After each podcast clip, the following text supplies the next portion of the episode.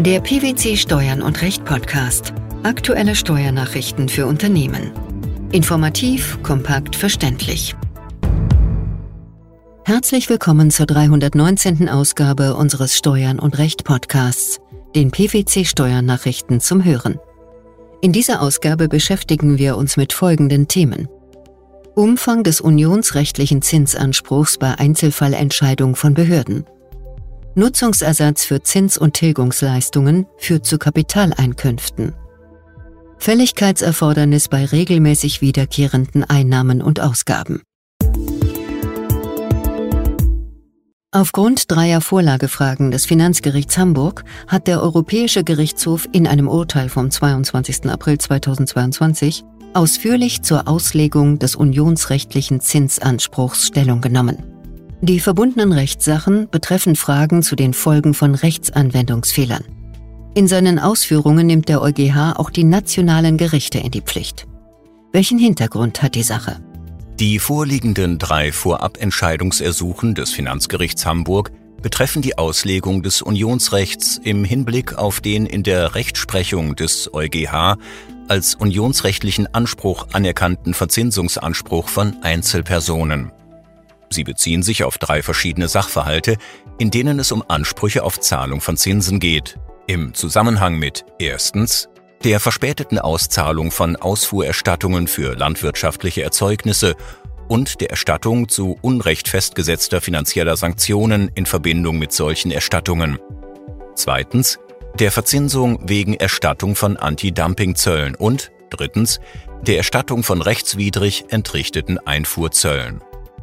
Der Europäische Gerichtshof wurde aufgerufen zu entscheiden, ob die Rechtsprechung zum unionsrechtlichen Zinsanspruch auch auf Einzelfallentscheidungen von Verwaltungsbehörden auszudehnen ist. Wie fiel die Entscheidung der Europarichter aus? Die unionsrechtlichen Grundsätze über den Anspruch auf Erstattung von Geldbeträgen, zu deren Zahlung die Betroffenen von einem Mitgliedstaat unter Verstoß gegen das Unionsrecht herangezogen wurden, sowie auf Verzinsung dieser Beträge, sind wie folgt auszulegen. Sie stehen einer nationalen Regelung entgegen, nach der die Zahlung von Zinsen unter Ausschluss des davor liegenden Zeitraums nur für denjenigen Zeitraum zu erfolgen hat, der zwischen dem Tag der Einlegung des gerichtlichen Rechtsbehelfs, mit dem die Zahlung eines dem betreffenden versagten Geldbetrags oder die Erstattung eines von ihm entrichteten Geldbetrags begehrt wird, und dem Tag liegt, an dem das zuständige Gericht seine Entscheidung erlässt. Indes verbieten diese Grundsätze für sich genommen nicht, dass eine solche Regelung vorsieht, dass die Zahlung nur geschuldet wird, wenn ein solcher Rechtsbehelf eingelegt worden ist, sofern dies nicht dazu führt, dass die Ausübung der unionsrechtlichen Rechte der Verwaltungsunterworfenen übermäßig erschwert wird.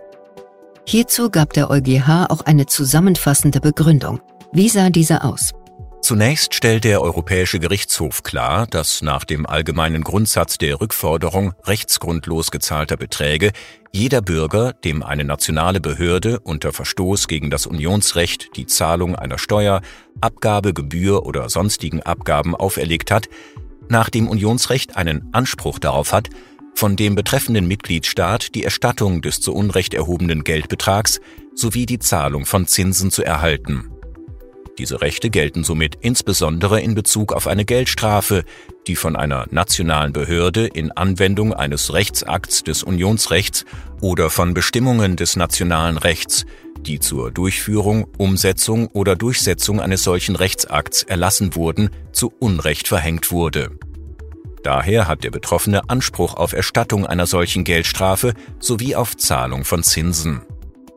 Diese Zinsen sind analog auch dann geschuldet, wenn Ausfuhrerstattungen unter Verstoß gegen das Unionsrecht verspätet an einen Verwaltungsbeamten gezahlt wurden. Wann könnte ein Verstoß gegen das Unionsrecht vorliegen? Ein solcher Verstoß könnte insbesondere dann vorliegen, wenn eine nationale Behörde die Zahlung unter fehlerhafter Anwendung eines Unionsrechtsakts oder einer nationalen Regelung zur Durchführung oder Umsetzung eines solchen Rechtsakts durchgesetzt oder verweigert hat. Im Übrigen kann das Vorliegen eines Verstoßes gegen das Unionsrecht nicht nur vom Unionsrichter, sondern auch von einem nationalen Gericht festgestellt werden, unabhängig davon, ob dieses die Konsequenzen aus einer zuvor vom Unionsrichter getroffenen Feststellung der Rechtswidrigkeit oder Ungültigkeit ziehen oder feststellen soll, dass ein von einer nationalen Behörde erlassener Rechtsakt durch eine fehlerhafte Umsetzung des Unionsrechts fehlerhaft ist. In Ermangelung einer EU-Regelung ist es Sache des nationalen Gesetzgebers, unter Beachtung der Grundsätze der Äquivalenz und der Effektivität, die Modalitäten für die Zahlung von Zinsen bei der Rückzahlung von Geldbeträgen, die unter Verstoß gegen das Unionsrecht erhoben oder verweigert wurden, vorzusehen. Was bedeutet das? Insbesondere müssen solche Zinsen auch von einem Bürger für den Zeitraum zwischen dem Zeitpunkt, zu dem der fragliche Geldbetrag an den betreffenden Mitgliedstaat gezahlt wurde oder dem Bürger hätte gewährt werden müssen, und dem Zeitpunkt der Erhebung einer gerichtlichen Klage auf Rückzahlung oder Gewährung dieser Geldbeträge beantragt und erlangt werden können. Nach Ansicht der EuGH-Richter ist es nicht unbedingt ausgeschlossen, dass eine nationale Rechtsvorschrift vorsieht, dass Zinsen nur dann zu zahlen sind, wenn ein gerichtlicher Rechtsbehelf eingelegt wurde. Das nationale Gericht muss jedoch prüfen, ob diese Bedingung nicht dazu führt, dass die Ausübung der Rechte, die die Bürger aus dem Unionsrecht ableiten, übermäßig erschwert oder sogar unmöglich gemacht wird. Wenn ein Verbraucherdarlehensvertrag wegen fehlender Belehrung widerrufen wird, führt ein für bereits erbrachte Zins- und Tilgungsleistungen von der Bank an den Darlehensnehmer gezahlter Nutzungsersatz bei diesem zu Kapitalerträgen. Das hat das Finanzgericht Münster in einem aktuellen Urteil entschieden. Welcher Sachverhalt lag dem Urteil zugrunde? Die Kläger nahmen im Jahr 2004 ein Wohnungsbaudarlehen bei einer Bank auf und erbrachten zehn Jahre lang Zins- und Tilgungsleistungen in Höhe von insgesamt circa 110.000 Euro. Im Jahr 2015 widerriefen sie den Darlehensvertrag unter Verweis auf eine fehlerhafte Widerrufsbelehrung.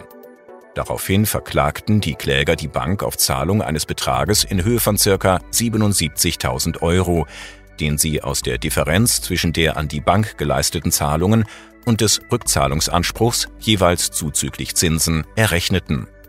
Vor dem Oberlandesgericht schlossen die Parteien einen Vergleich, mit dem sich die Bank verpflichtete, an die Kläger als Entschädigung für die Nutzung der Zins- und Tilgungsleistungen einen Betrag von 15.000 Euro abzüglich etwa anfallender Kapitalertragssteuer zu zahlen.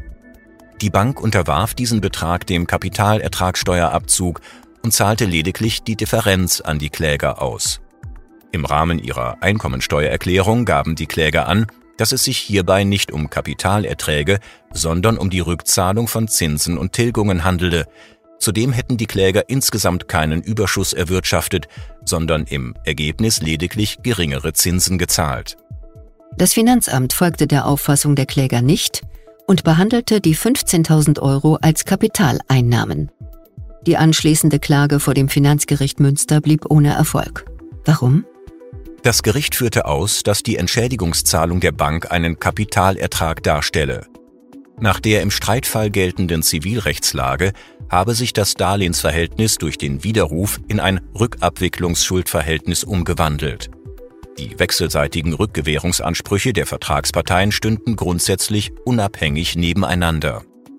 Dabei stelle der Nutzungsersatz für die von den Klägern erbrachten Zins- und Tilgungsleistungen ein Entgelt für eine Kapitalüberlassung dar. Dies entspreche auch der zivilrechtlichen Wertung, wonach der Verbraucher so gestellt werde, als habe er eine verzinsliche Wertanlage getätigt. Da die wechselseitigen Ansprüche nicht gegeneinander aufgerechnet werden dürften, stehe der Besteuerung nicht entgegen, dass die Kläger aus dem Widerruf per Saldo keinen Überschuss erzielt hätten. Schließlich sei unerheblich, dass es sich nicht um wiederkehrende oder laufende Leistungen gehandelt habe, da auch einmalige Leistungen als Einnahmen aus Kapitalvermögen erfasst würden. Ist der Streitfall damit abgeschlossen? Nein, die Revision ist beim Bundesfinanzhof anhängig. Nach einer Entscheidung des Bundesfinanzhofs setzen sogenannte regelmäßig wiederkehrende Einnahmen und Ausgaben gemäß Einkommensteuergesetz voraus, dass sie kurze Zeit vor Beginn oder kurze Zeit nach Ende des Kalenderjahres ihrer wirtschaftlichen Zugehörigkeit nicht nur gezahlt, sondern auch fällig geworden sind. Worum ging es im zugrunde liegenden Streitfall? Der Kläger ermittelte seinen gewerblichen Gewinn durch eine Einnahmenüberschussrechnung.